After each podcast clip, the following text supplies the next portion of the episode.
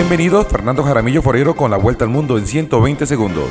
La Guardia Costera de Estados Unidos lanzó una búsqueda para encontrar a un submarino con cinco personas a bordo que desapareció durante una expedición a los restos del Titanic. El contraalmirante de la Guardia Costera de Estados Unidos, Johan Mauer, dijo que el submarino tiene hasta 96 horas de oxígeno de emergencia a bordo.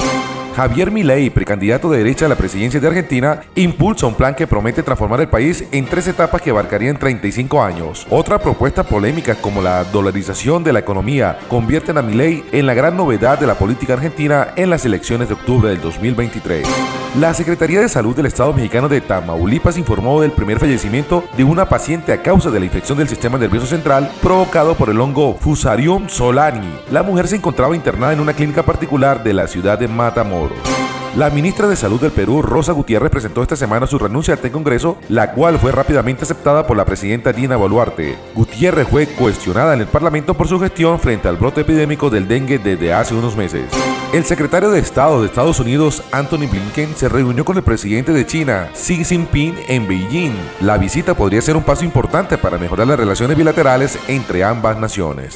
El Parlamento de Australia aprobó el lunes las leyes que permiten celebrar un referendo histórico sobre derechos aborígenes, en que los votantes decidirán si los pobladores indígenas tienen una voz en la formulación de políticas nacionales. Estados Unidos celebró este lunes el restablecimiento de las relaciones diplomáticas entre Qatar y Emiratos Árabes. Estados Unidos da la bienvenida y felicita a Qatar y los Emiratos Árabes por la reanudación de la representación diplomática y la reapertura de las embajadas. La titular del Consejo Nacional Anticorrupción en Honduras, Gabriela Castellanos, abandonó el domingo el país por amenazas a su seguridad y la de su familia. Es una situación bastante compleja, dijo el director de la Asociación para una Sociedad Más Justa Local de Transparencia Internacional, Carlos Hernández. La Tienda Express.